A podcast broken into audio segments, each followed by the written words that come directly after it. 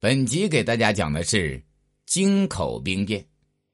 元兴二年（公元四零三年六月），刘裕破走卢循，回到京口，加授彭城内史。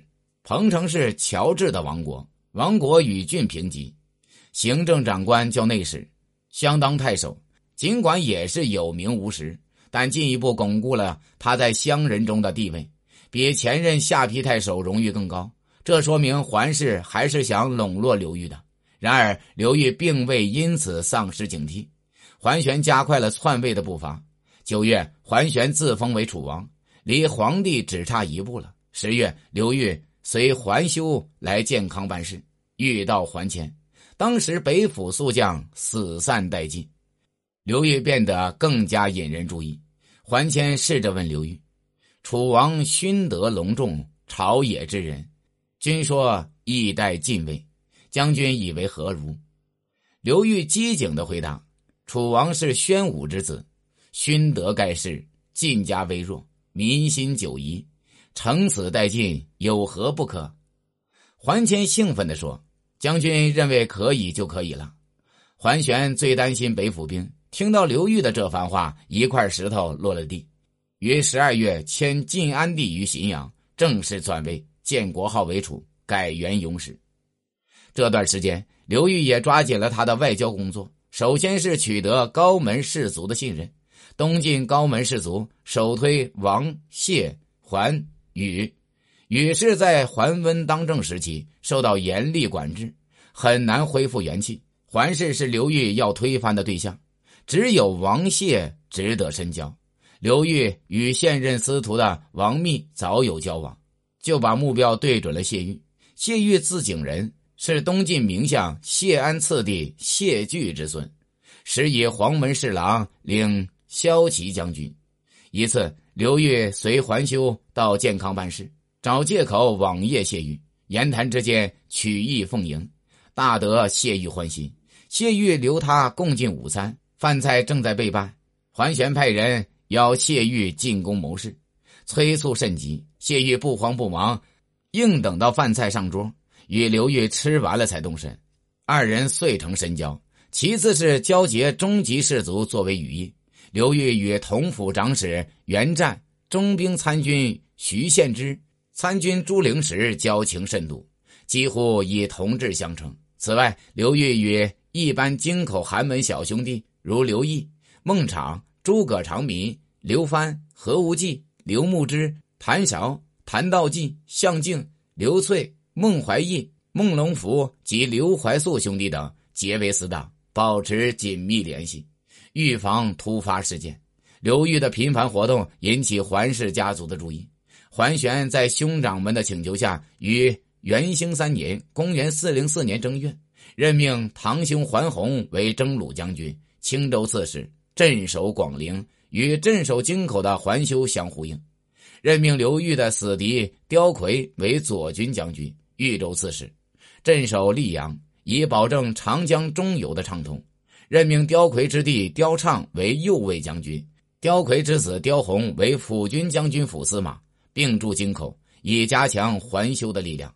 刘裕已经意识到这些任命的含义。二月初，刘裕又一次陪桓修来健康。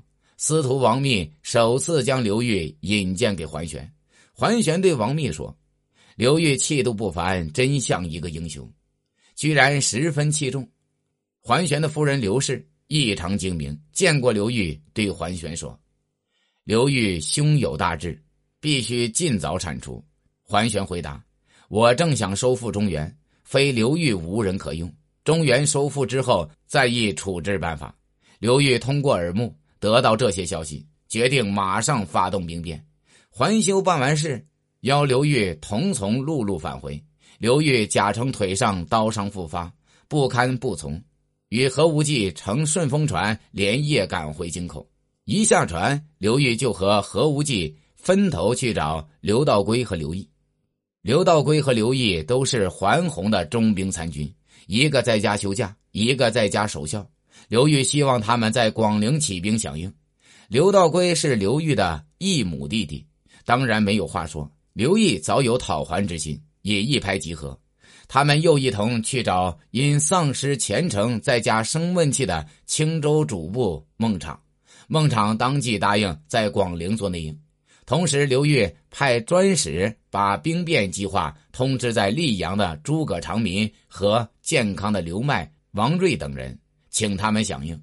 诸葛长民时任刁魁左军将军府参军，他的任务是杀掉刁魁。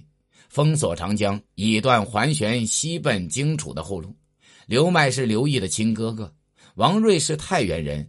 不久前，邪弟王毅从前秦归来，却不受桓玄重视，怨气很大。新护星童厚之与刘裕号称莫逆，此四人当时均做京官，任务是在京城制造乱子。二月二十七日，刘裕假称游猎，与何无忌集结死党。得百余人，深夜埋伏在京口城下。二十八日清晨，城门一开，无忌伪装成送圣旨的钦差，带领党徒冲进城，杀死桓修。刁宏率武力前来援救。刘裕登城大呼：“晋安帝已在浔阳复位，今奉密诏诛除逆党。诸君难道不是大晋臣民？来此何为？”将刁宏等人吓退。也是二十七日，孟昶劝桓洪出猎，自己与刘毅、刘道归率壮士数十人深夜埋伏在广陵城下。二十八日天未亮，开城门放猎人，刘毅率众冲入，杀死桓洪。势必刘毅集结队伍渡江至京口，与刘裕会师。刁畅、刁洪知道事情真相，起兵讨刘裕，适逢刘毅队伍战败，均被杀。京口广陵兵变成功，刘裕被推为讨还盟主。刘裕立即任命刘牧之为本府主簿。这刘牧之自称汉宗室齐王刘肥之后，饱读经书，多有筹略，一向深得刘裕倚重。他建议以孟昶为长史，守京口老巢；谭平之为司马，参刘毅军事；彭城侨民入伍者，由刘忠统领。作为敢死先锋队，刘裕十分欣赏，全部采纳。随后，刘裕亲率徐兖二州一千七百士兵向建康推进。一路上，刘裕大肆散布谣言，说益州刺史毛渠已占据荆楚，江州刺史孟昶已奉安帝归位，诸葛长民已占据溧阳，王睿等人已占领健康的石头城等，希望搅乱人心，乱中观变。其实这时的形势对刘裕并不怎么有利，诸葛长民的行动失败，被刁魁俘虏，正在押往健康途中。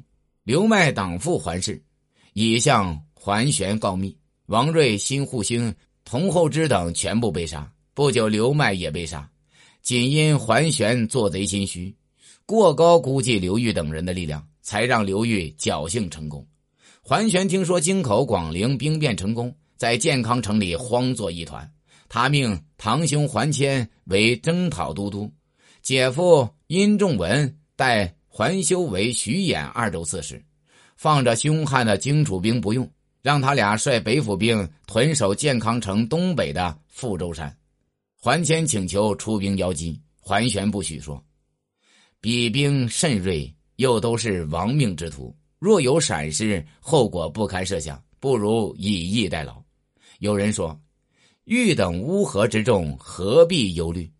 桓玄变色，说道：“刘裕足为一世之雄，刘毅家无隔夜之粮，出仆一至百万，何无忌酷似其舅，共举大事，何谓无成？